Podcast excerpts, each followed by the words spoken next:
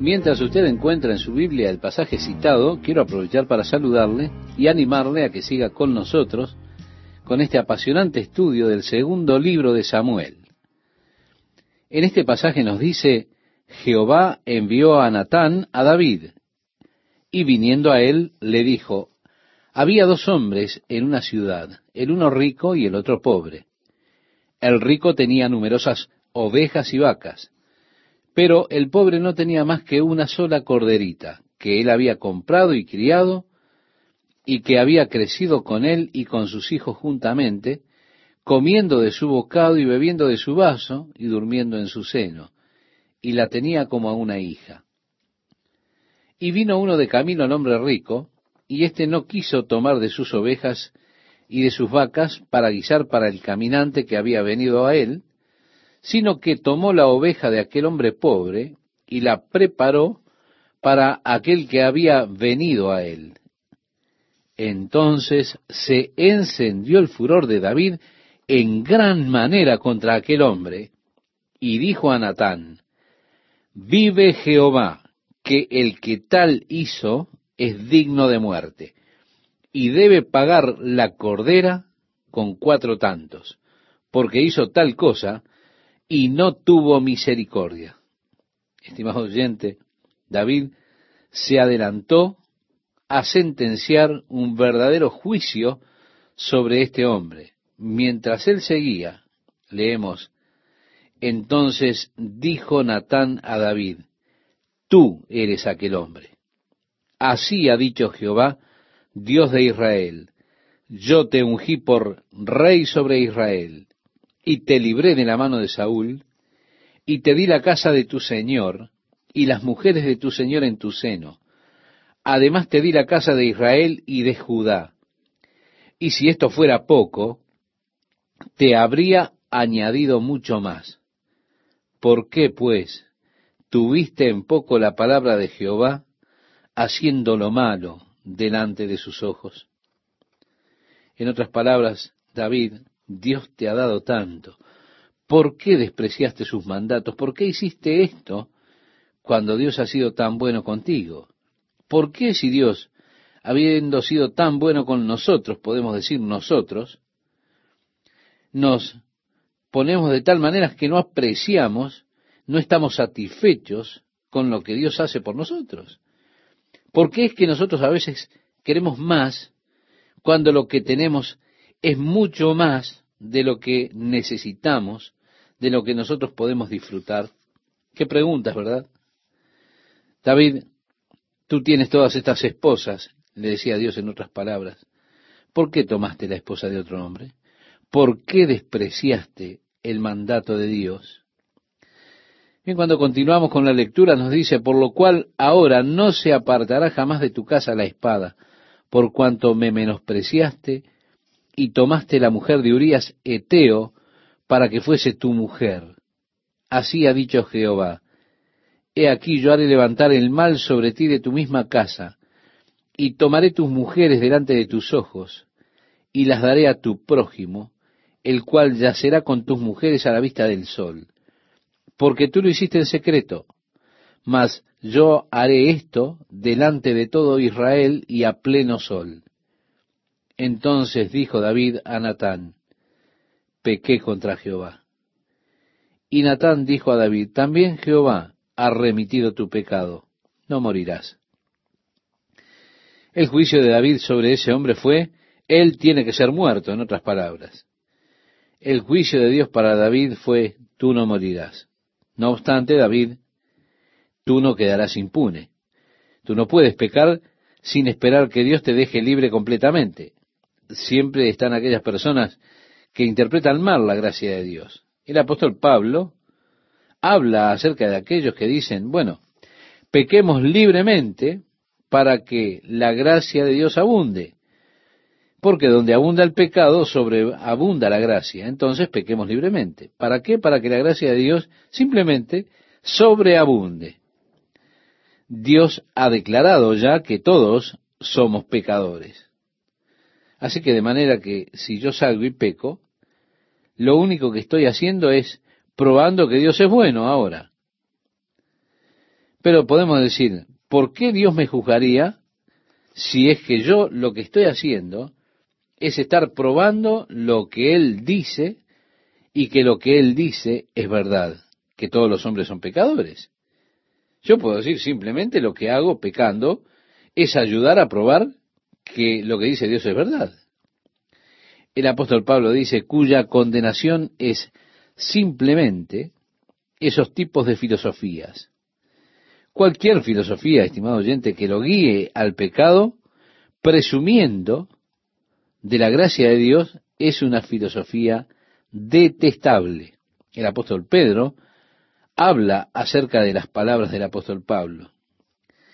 Y, por supuesto, el mensaje de el apóstol Pablo era el evangelio de la gracia, el perdón de los pecados por medio de la fe en Jesucristo, el cual es el evangelio glorioso.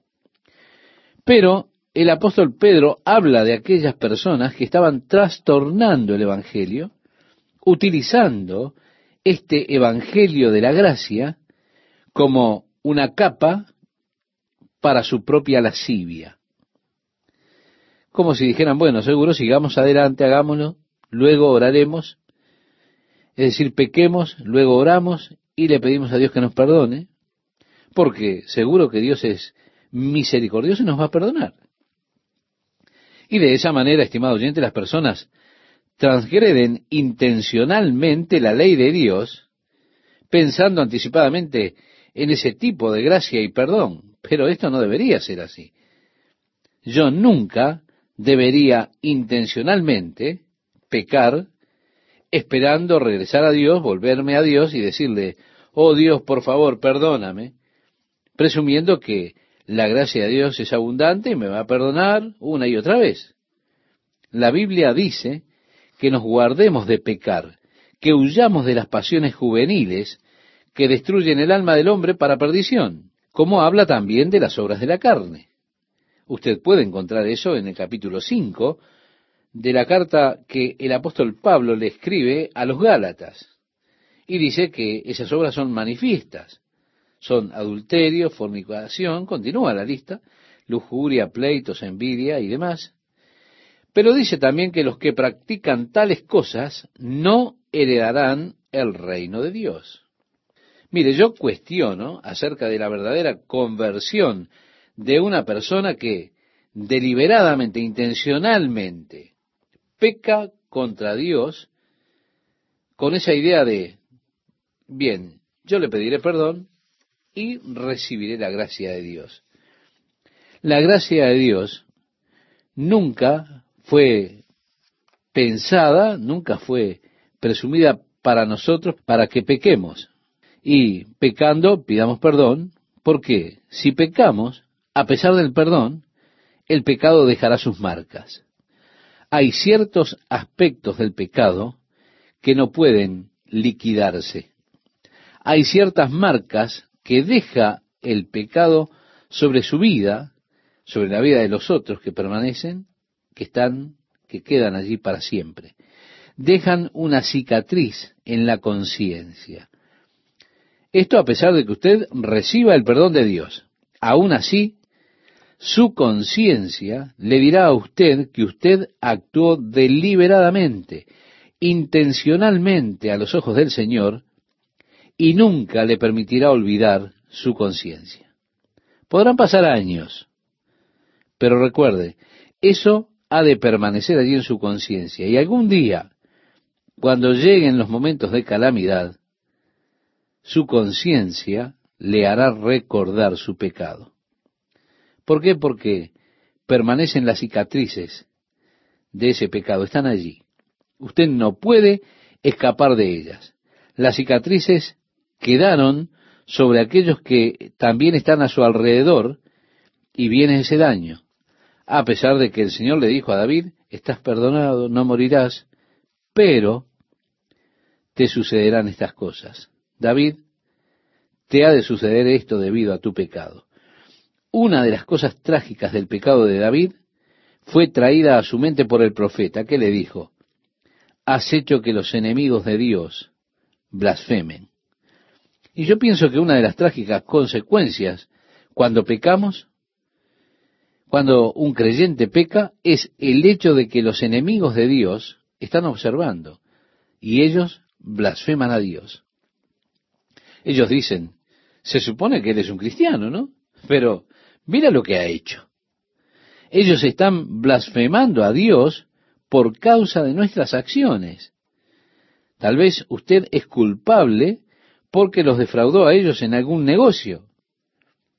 La idea que tengo en mente es, bueno, yo solo iré después de hacer esto y le pediré perdón a Dios, pero no, esto no funciona de esa manera.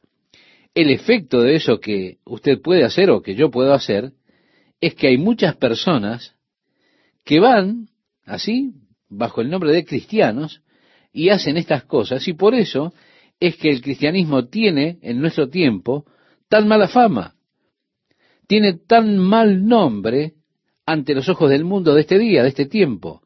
¿Por qué? Porque los cristianos, muchos de ellos, no han estado viviendo una vida de pureza, de justicia y santidad ante Dios. Y nadie, créame, nadie lo asume tan rápido como las personas del mundo, las personas perdidas, que blasfeman el nombre de Dios por causa de nuestras acciones, nuestras contradicciones. Así que el castigo, es decir, la espada, nunca se apartará de la casa de David. Eso le dijo el profeta Natán.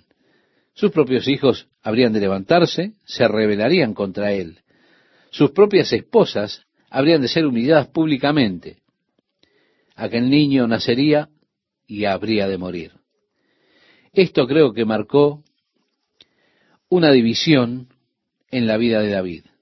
Esta experiencia como que le sacó el fuego que tenía David para la lucha. Desde ese momento vinieron calamidades, rebeliones, problemas en su casa. Todo esto comenzó a existir.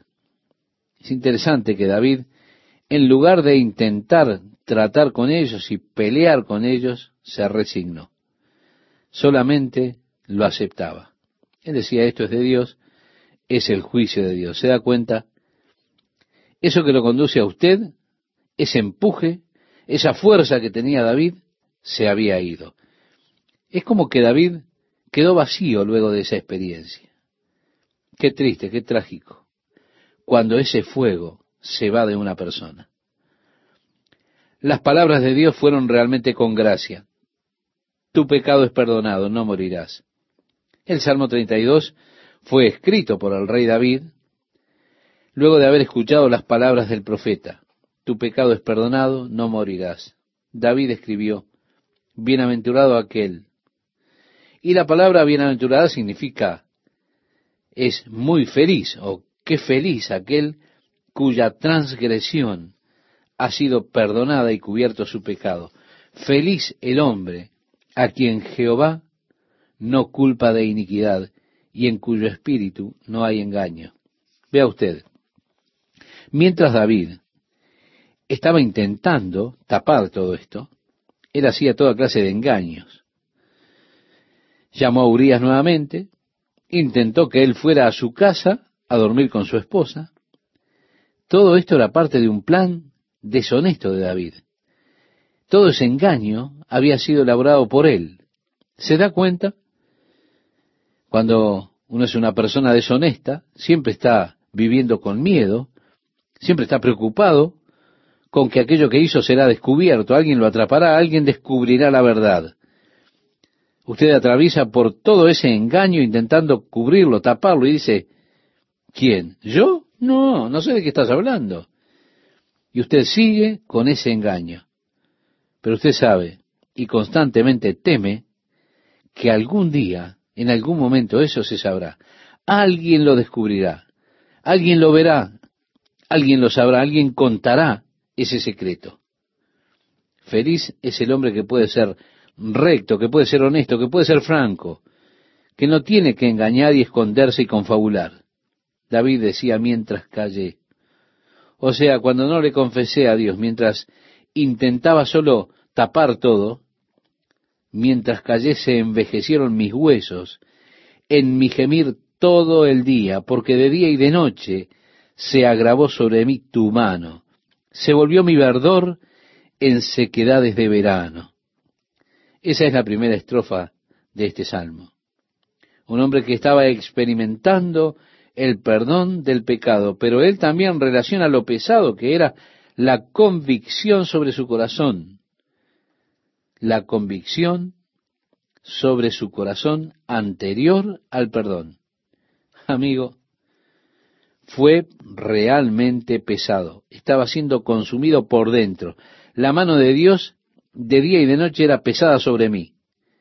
Luego él dice, mi pecado te declaré y no encubrí mi iniquidad. Dije, confesaré mis transgresiones a Jehová y tú perdonaste la maldad de mi pecado. La siguiente estrofa del Salmo, en la que él expresa la confesión y perdón resultante, dice, cuán feliz aquel cuya transgresión ha sido perdonada y cubierto su pecado. Qué tremenda experiencia la que atravesó el rey David, por no haber estado donde debía estar y por estar donde no debía estar. Pero aún hay un precio que él debe pagar. Como decía el profeta Natán cuando vino a visitarlo a él, la espada aún estará sobre su casa. Sus hijos, aún así, habrán de rebelarse. Sus esposas habrán de ser humilladas a la luz del sol, y sus hijos morirán. Así leemos, y Jehová hirió al niño que la mujer de Urías había dado a David y enfermó gravemente. Entonces David rogó a Dios por el niño, y ayunó David, y entró, y pasó la noche acostado en tierra, y se levantaron los ancianos de su casa, y fueron a él para hacerlo levantar de la tierra, mas él no quiso, ni comió con ellos pan. Y al séptimo día murió el niño. Y temían los siervos de David hacerle saber que el niño había muerto, diciendo entre sí, cuando el niño aún vivía, le hablábamos y no quería oír nuestra voz. ¿Cuánto más se afligirá si le decimos que el niño ha muerto? Mas David, viendo a sus siervos hablar entre sí, entendió que el niño había muerto, por lo que dijo David a sus siervos, ¿ha muerto el niño? Y ellos respondieron, ha muerto. Entonces David se levantó de la tierra, y se lavó y se ungió y cambió sus ropas y entró a la casa de Jehová y adoró. Después vino a su casa y pidió y le pusieron pan y comió. Y le dijeron sus siervos, ¿qué es esto que has hecho? Por el niño viviendo aún ayunabas y llorabas, y muerto él, te levantaste y comiste pan. Y él respondió, Viviendo aún el niño, yo ayunaba y lloraba diciendo, ¿quién sabe si Dios tendrá compasión de mí y vivirá el niño? Mas ahora que ha muerto, ¿para qué he de ayunar? ¿Podré yo hacerle volver? Yo voy a él, mas él no volverá a mí. Yo creo, estimado oyente, que David realmente tenía una actitud sana en cuanto a lo que la muerte refiere. Él dijo, ¿qué más se puede hacer? ¿Qué más puede hacer usted ahora? Yo voy a él, mas él no volverá a mí. David muestra, sí, confianza en la vida después de la muerte. David muestra confianza de que su hijo estaba con el Señor, que ese niño era salvo, y que él un día estaría con su niño a pesar de que su niño no era capaz de regresar para estar con él yo voy a Él, mas Él no volverá a mí. Nuestros niños que mueren antes de llegar a una edad de responsabilidad, de conciencia, se van para estar con el Señor. Y a pesar de que ellos no pueden regresar para estar con nosotros, nosotros esperamos aquel día cuando Dios nos permitirá, cuando entremos a la presencia de Dios cuando podremos estar con ellos. ¿Qué tal amigas, amigos? ¿Cómo están?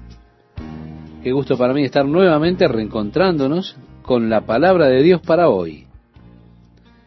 Volviendo a nuestro estudio después de la muerte del hijo que David tuvo con Betsabé, dice la palabra de Dios, y consoló David a Betsabé su mujer, y llegándose a ella durmió con ella, y ella le dio a luz un hijo, y llamó su nombre Salomón, al cual amó Jehová, y envió un mensaje por medio de Natán profeta. Así llamó su nombre Gedidías, a causa de Jehová. Allí para mí veo la verdadera gracia de Dios. Aunque Dios, por propósitos que no comprendemos plenamente, se llevó al primogénito de David y Betsabé, con todo, el segundo hijo que tuvieron, Dios lo llamó amado del Señor. Vemos aquí la gracia de Dios en toda esta operación. Por supuesto, Salomón se transformó en el hijo predilecto de David y fue quien tomó el trono de David. David tenía un cariño muy especial y tenía un camino muy empedrado delante de él. La espada no se habría de apartar de su casa. David habría de tener problemas familiares que se estaban ya desarrollando. Sus esposas habrían de ser humilladas y estas cosas habrían de sucederle. El pecado de David no habría de quedar sin castigo. El precio todavía tenía que ser pagado por las fechorías que había hecho en el pasado. Aunque la gracia de Dios es ofrecida a través de todo esto, y Dios le da a David y a Belsabé otro hijo, a quien el mismo Dios llama amado de Dios. Aquí encontramos los problemas que vienen muy pronto. Cuando damos lectura en el capítulo 13, versículo 1, en nuestro pasaje dice, aconteció después de esto, que teniendo a Absalón, hijo de David, una hermana hermosa, que se llamaba Tamar, se enamoró de ella Amnón, hijo de David. Y estaba Amnón angustiado hasta enfermarse por Tamar su hermana, pues por ser ella virgen, le parecía a Amnón que sería difícil hacerle cosa alguna. Y Amnón tenía un amigo que se llamaba Jonadab, hijo de Simea, hermano de David. Y Jonadab era hombre muy astuto. Con todo, Desafiaría eso porque cualquier hombre que te ayude y te aconseje a cumplir un deseo pecaminoso no puede ser un verdadero amigo tuyo. Así que uno tendría que desafiar eso que estaba proponiendo este amigo. Amnon estaba enfermo. Su amigo dijo, ¿qué sucede contigo? Él dijo, estoy tan enamorado de mi hermana Tamar. Era en verdad media hermana de él. Ella era hija de David, pero a la vez era hija de la esposa Jesurita, que también fue madre de Absalón, el hijo de David. Él dijo, estoy enfermo, estoy tan enamorado de ella, no puedo ni comer, no puedo hacer nada, estoy enamorado.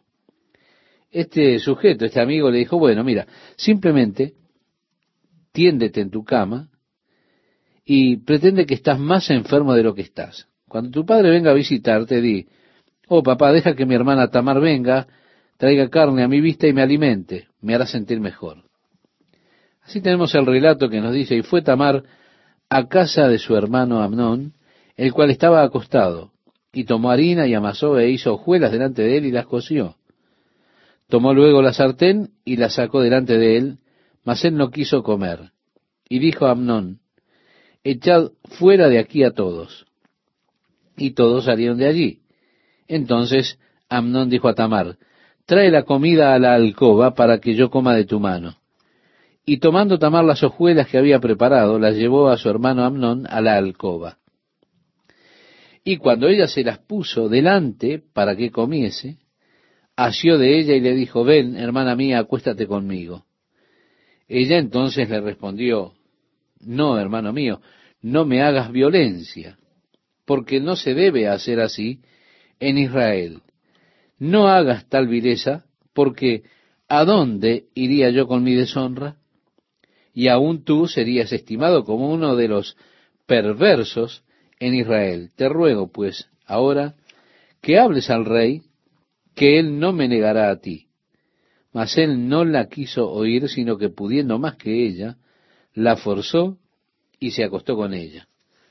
Luego la aborreció Amnón con tan gran aborrecimiento que el odio con que la aborreció fue mayor que el amor con que la había amado.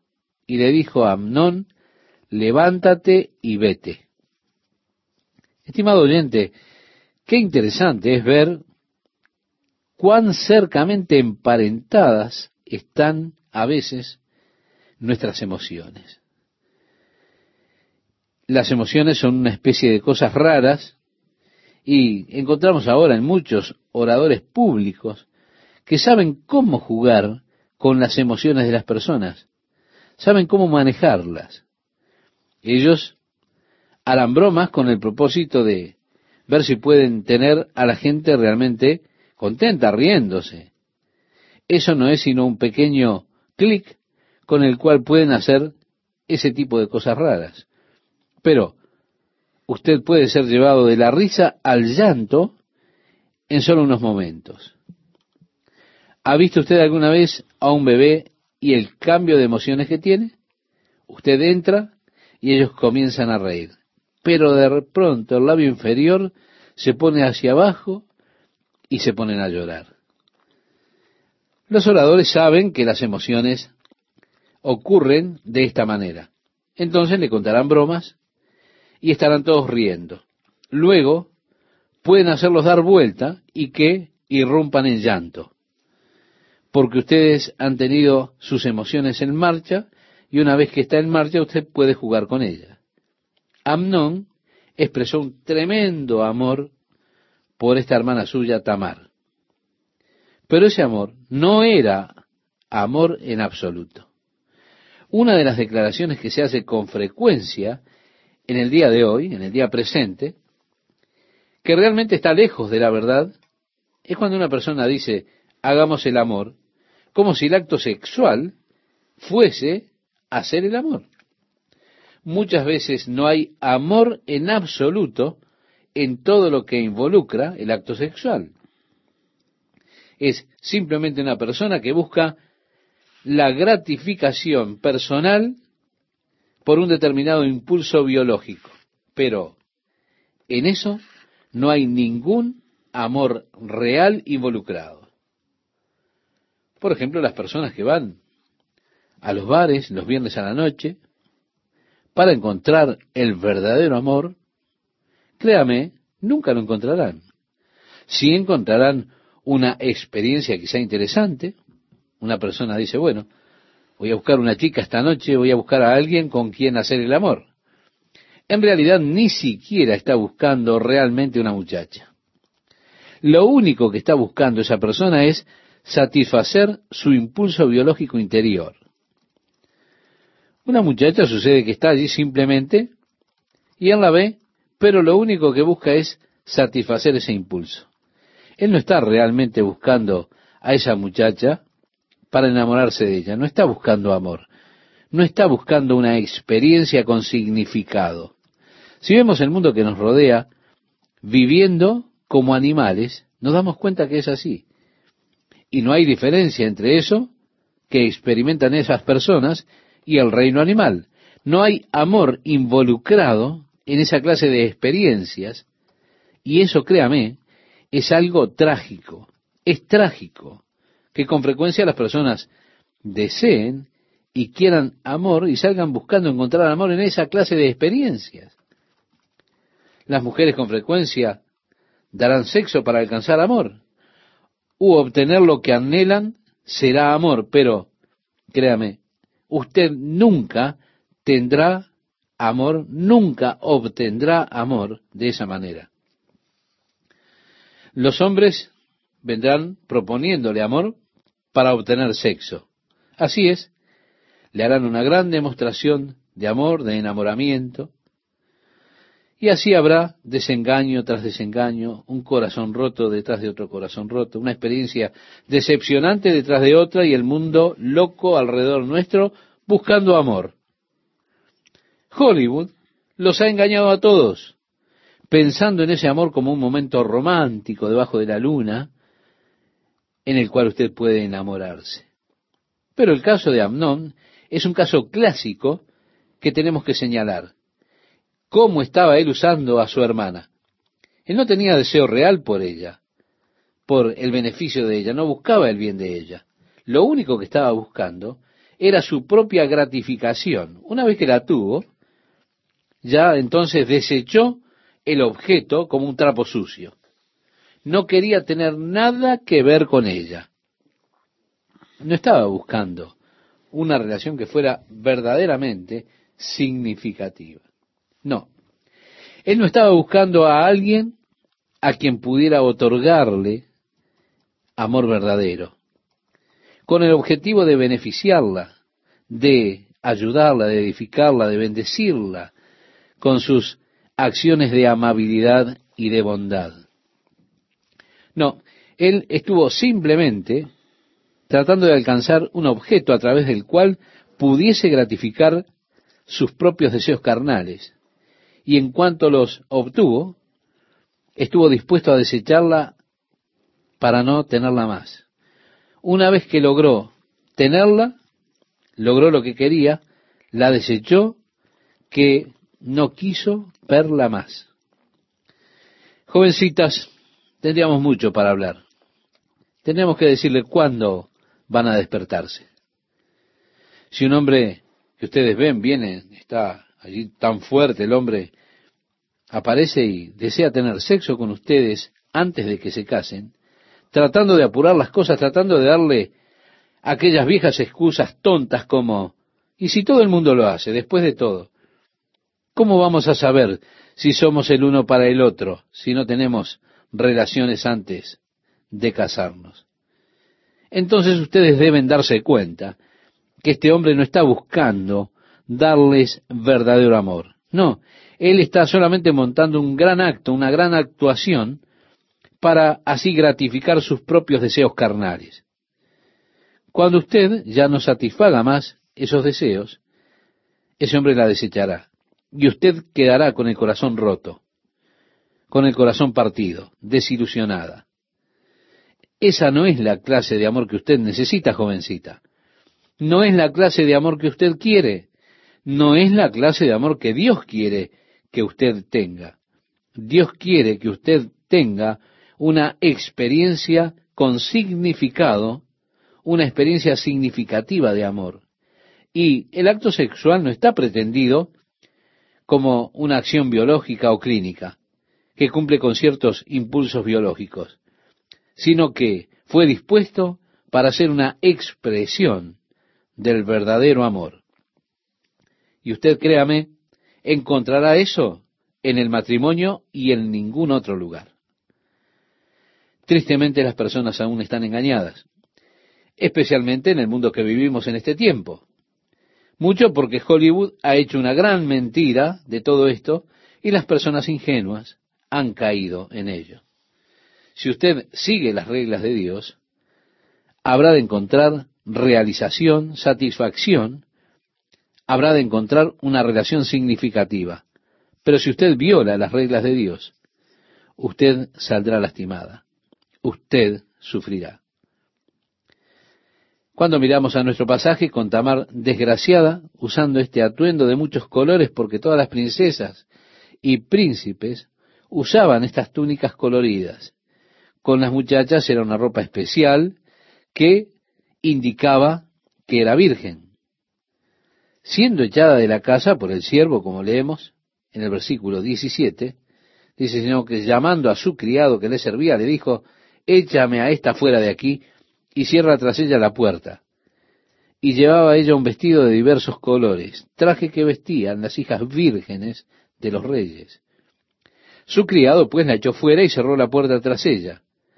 Entonces Tamar tomó ceniza y la esparció sobre su cabeza, y rasgó la ropa de colores de que estaba vestida, y puesta su mano sobre su cabeza se fue gritando. Por supuesto, no fue culpa de Tamar en absoluto. Ella simplemente fue violada. Amnón la había violado, estaba en falta en eso. Pero la tragedia de toda la historia es esta. David, por lo que había hecho él, no estaba en condiciones de disciplinar a Amnón por esto. Por eso él no le dijo nada a Amnón. No hubo disciplina, no hubo reproche. David era un pésimo padre, totalmente sin dirección en la disciplina, y sufrió el resultado de esto en su hijo. Esta es la razón por la que sin duda Salomón escribió mucho acerca de la importancia de disciplinar a los hijos. Porque él tuvo que ver en su propia familia el efecto que produjo la falta de disciplina, porque David no era alguien que podía disciplinar a otro. Él no le dijo ninguna cosa a Amnón. Otro hijo que se rebeló en contra de él más tarde, dice que David nunca más dijo nada para desagradar a ese hijo. Ahora, eso no hace que un muchacho lo ame a usted.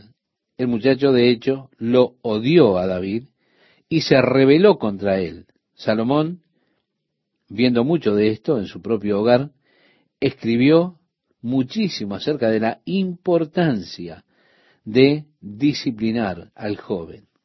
Él dijo, la necedad está ligada al corazón del joven, pero la vara de instrucción la alejará. Si reserva la vara, echará a perder a su hijo. Y el hijo consentido, decía Salomón, es vergüenza de su madre. Todas estas cosas habló acerca de la disciplina, la necesidad que hay de disciplinar al joven y demás cosas. ¿Por qué? Porque David era un disciplinario tan pobre que no pudo enseñar absolutamente nada. Pero él sintió su propia culpa.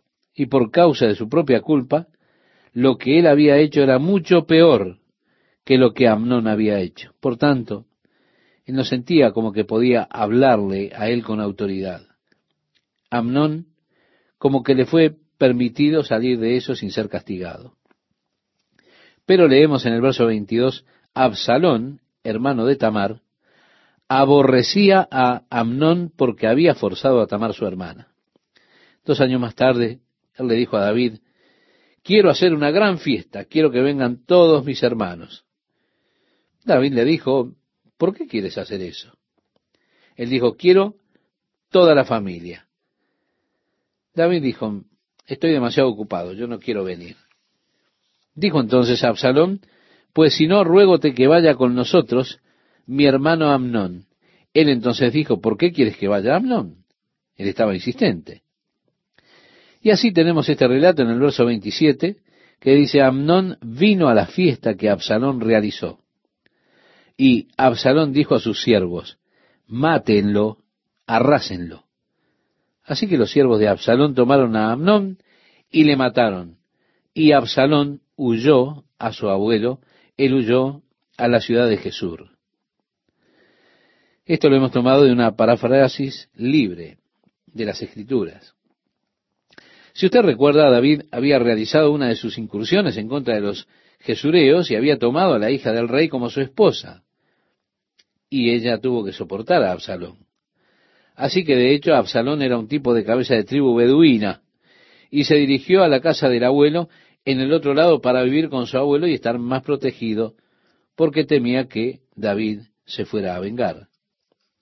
Y así leemos el verso 37 que dice, Mas Absalón huyó y se fue a Talmar, hijo de Amiud, rey de Jesús su abuelo, y David lloraba por su hijo todos los días. Así huyó Absalón y se fue a Jesús. Y estuvo allá tres años. Y el rey David deseaba ver a Absalón, pues ya estaba consolado acerca de Amnón que había muerto. Ahora Amnón está muerto. Ya David no puede hacer nada por él. Y ahora él quiere ver, anhela ver nuevamente a su hijo Absalón. ¿Qué tal amigos? ¿Cómo están? ¿Bien?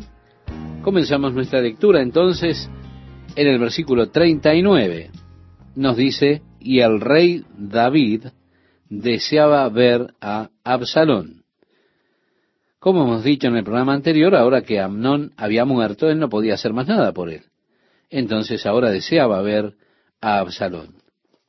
Conociendo Joab, hijo de Sarbia, que el corazón del rey se inclinaba por Absalón, envió Joab a Tecoa y tomó de allá una mujer astuta y le dijo, yo te ruego que finjas estar de duelo y te vistas ropas de luto, y no te unjas con óleo, sino preséntate como una mujer que desde mucho tiempo está de duelo por algún muerto, y entrarás al rey y le hablarás de esta manera. Y puso Joab las palabras en su boca. Entró pues aquella mujer de Tecoa al rey, y postrándose en tierra sobre su rostro hizo reverencia y dijo, Socorro, oh rey. El rey le dijo, ¿qué tienes? Y ella respondió, Yo a la verdad soy una mujer viuda y mi marido ha muerto. Tu sierva tenía dos hijos, y los dos riñeron en el campo, y no habiendo quien los separase, hirió el uno al otro y lo mató. Y he aquí toda la familia se ha levantado contra tu sierva, diciendo, entrega al que mató a su hermano para que le hagamos morir por la vida de su hermano a quien él mató, y matemos también al heredero. Así apagarán el ascua que me ha quedado, no dejando a mi marido nombre ni reliquia sobre la tierra. Entonces el rey dijo a la mujer, vete a tu casa, y yo daré órdenes con respecto a ti. Y la mujer de Tecoa dijo al rey, Rey, señor mío, la maldad sea sobre mí y sobre la casa de mi padre, mas el rey y su trono sean sin culpa. Ella trajo el hecho a David que lo mismo sucedería si él perdonara al hijo de esta mujer y a los vengadores de sangre por el asesinato. Entonces, ¿por qué él no perdonaría a su propio hijo y lo traía de nuevo? David se dio cuenta que él había sido atrapado en la misma clase de situación en la que Natán lo atrapó, diciéndole la historia y haciendo que él sentenciara un juicio. Él fue atrapado por su propio juicio. El rey dijo, ¿no anda la mano de Joab contigo en todas estas cosas? La mujer respondió y dijo, Vive tu alma, rey, señor mío, que no hay que apartarse a derecha ni a izquierda de todo lo que mi señor el rey ha hablado, porque tu siervo Joab, él me mandó, y él puso en boca de tu sierva todas estas palabras. Para mudar el aspecto de las cosas, Joab tu siervo ha hecho esto. Pero mi señor es sabio, conforme a la sabiduría de un ángel de Dios, para conocer lo que hay en la tierra. Se levantó luego Joab y fue a Jesús y trajo a Absalón a Jerusalén. Mas el rey dijo, váyase a su casa y no vea mi rostro. Y volvió a Absalón a su casa y no vio el rostro del rey. Esa cosa de orgullo, ¿no? ¿No es algo tonto el orgullo nuestro? Lo que nosotros realmente queremos hacer, no lo hacemos porque nosotros solo, si usted se da cuenta, queremos detener la pelea, no queremos seguir adelante. Pero decimos, yo no voy a pedir disculpas primero, ella tiene que decirlo antes que yo. Yo me siento realmente miserable y realmente no me gusta seguir con esto y quiero que se termine, pero de ninguna manera voy a ir primero a decirle a ella, ella tiene que venir a mí. Nosotros hacemos esas cosas tontas debido a nuestro tonto orgullo. Nosotros permitimos que las cosas sigan y sigan y se agraven cada vez más. Permitimos que las cosas continúen en confusión y todo esto es por nuestro orgullo.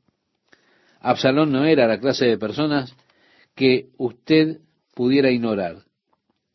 Y él quería que Joab viniera, arreglar un encuentro con su padre, pero Joab no quiso ir a verlo.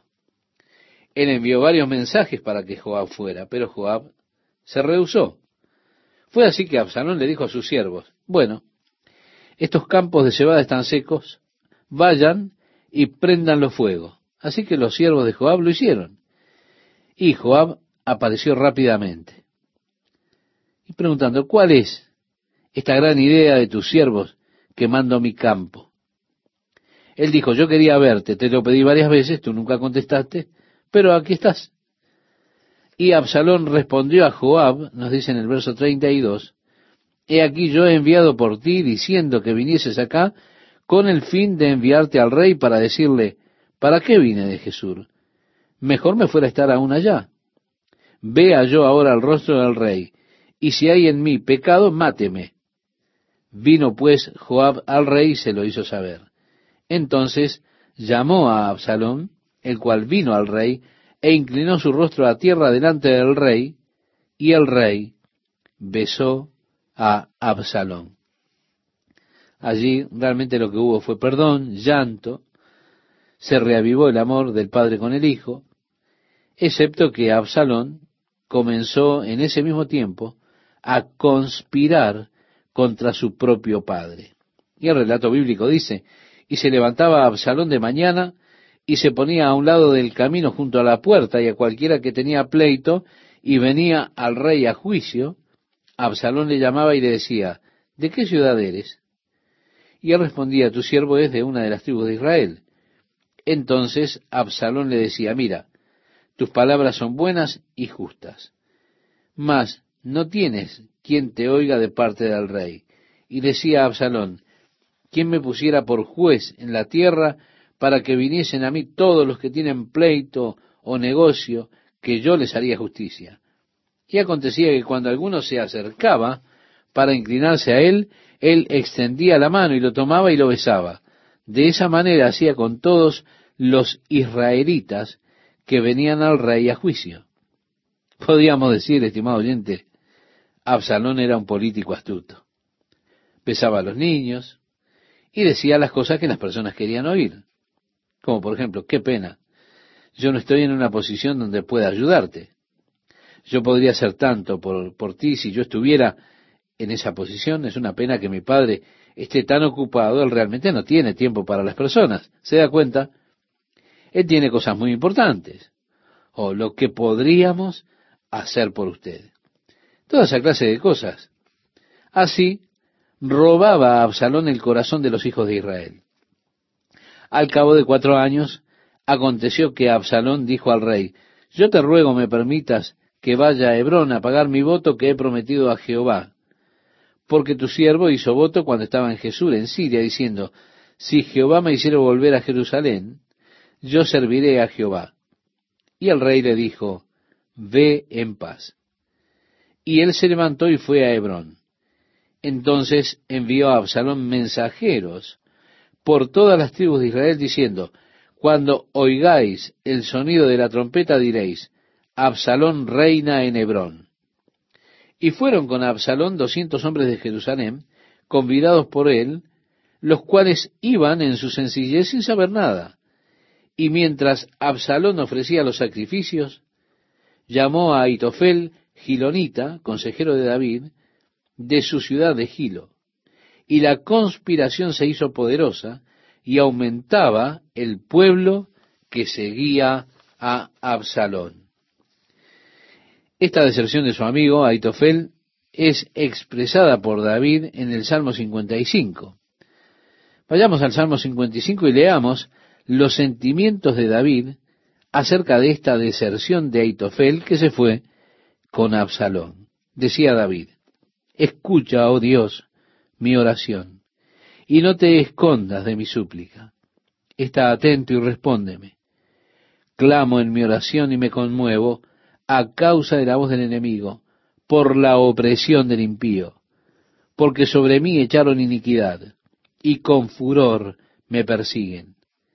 Mi corazón está dolorido dentro de mí, y terrores de muerte sobre mí han caído. Temor y temblor vinieron sobre mí, y terror me ha cubierto, y dije, ¿quién me diese alas como de paloma? ¿Volaría yo y descansaría.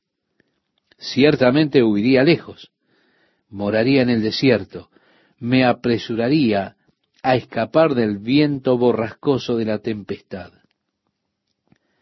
Destrúyelos, oh Señor, confunde la lengua de ellos, porque he visto violencia y rencilla en la ciudad. Día y noche la rodean sobre sus muros e iniquidad y trabajo hay en medio de ella. Maldad hay en medio de ella, y el fraude y el engaño no se apartan de sus plazas. Porque no me afrentó un enemigo. Yo quiero, estimado oyente, que usted note que aquí está su lamento acerca de Aitofel. Porque no me afrentó un enemigo lo cual habría soportado, ni se alzó contra mí el que me aborrecía, porque me hubiera ocultado de él, sino tú, hombre, al parecer íntimo mío, mi guía y mi familiar, que juntos comunicábamos dulcemente los secretos y andábamos en amistad en la casa de Dios. ¿Se da cuenta? Luego la oración de David acerca de su engaño y traición la vemos allí. Así que algunos hombres de confianza de David desertaron, pero también hubieron algunos que permanecieron fieles. Pero llegó palabra de que Absalón estaba llegando de Hebrón con un ejército. Ahora bien, el espíritu de David no era el mismo que antes de su pecado con Urías. En lugar de defenderse, en lugar de juntar sus tropas para defenderse de Absalón, defenderse del ejército que venía con Absalón, David ya no tenía el mismo espíritu. Él no hizo ningún intento para defender la ciudad, ni para defenderse a sí mismo. David comenzó un éxodo desde la ciudad con sus fieles seguidores y se fueron hacia el monte de los olivos y hacia el desierto.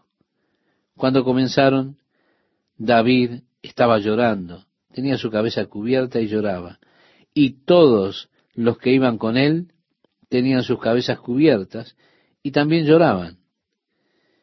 Qué escena triste y lamentable, ¿verdad? David ni siquiera quería pelear. David no se pone de pie, este hombre tan valiente no se pone allí en pie, sino que ahora escapa. Absalón su hijo llegaría a Jerusalén y encontraría que allí no había ninguna defensa en contra suya. El verso 31 dice, y dieron aviso a David diciendo, Aitofel está entre los que conspiraron con Absalón. Entonces dijo David, entorpece ahora, oh Jehová, el consejo de Aitofel. Cuando David llegó a la cumbre del monte para adorar allí a Dios, he aquí Usaí.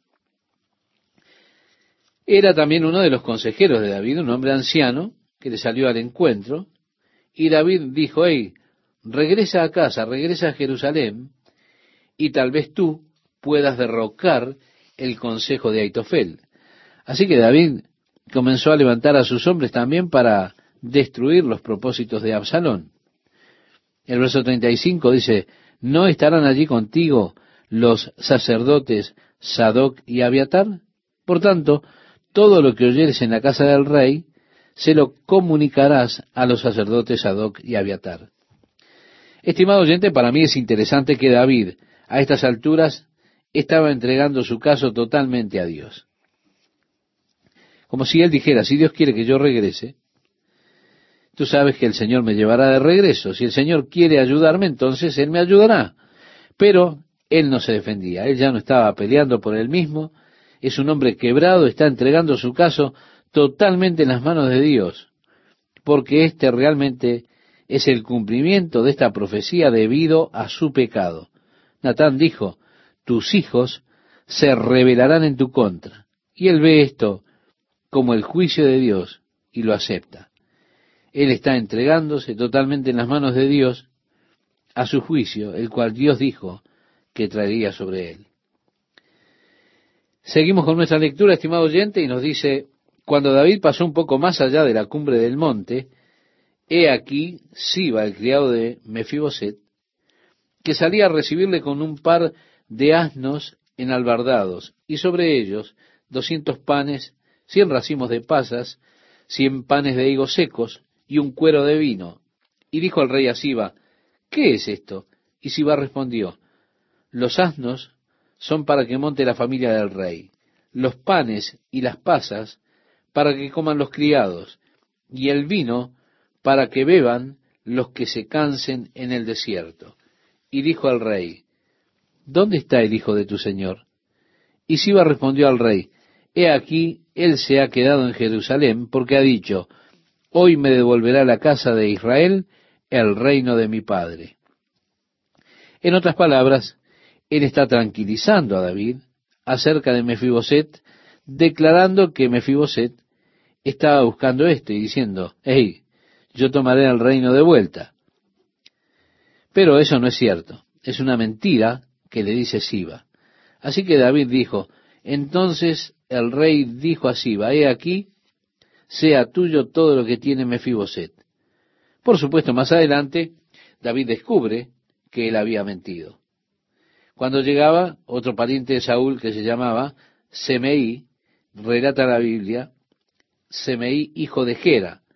Dice, salía maldiciendo y arrojando piedras contra David y contra todos los siervos del rey David y todo el pueblo y todos los hombres valientes estaban a su derecha y a su izquierda. Y decía Semeí maldiciéndole, fuera, fuera, hombre sanguinario y perverso. Jehová te ha dado el pago de toda la sangre de la casa de Saúl, en lugar del cual tú has reinado, y Jehová ha entregado el reino en mano de tu hijo Absalón. Y hete aquí sorprendido en tu maldad, porque eres hombre sanguinario. Entonces Abisaí, hijo de Sarbia, dijo al rey, ¿por qué maldice este perro muerto a mi señor el rey? Te ruego que me dejes pasar y le quitaré la cabeza. Y el rey respondió, ¿qué tengo yo con vosotros, hijos de Sarbia? Si él así maldice, es porque Jehová le ha dicho que maldiga a David. David ya no tenía espíritu de lucha, ¿se da cuenta?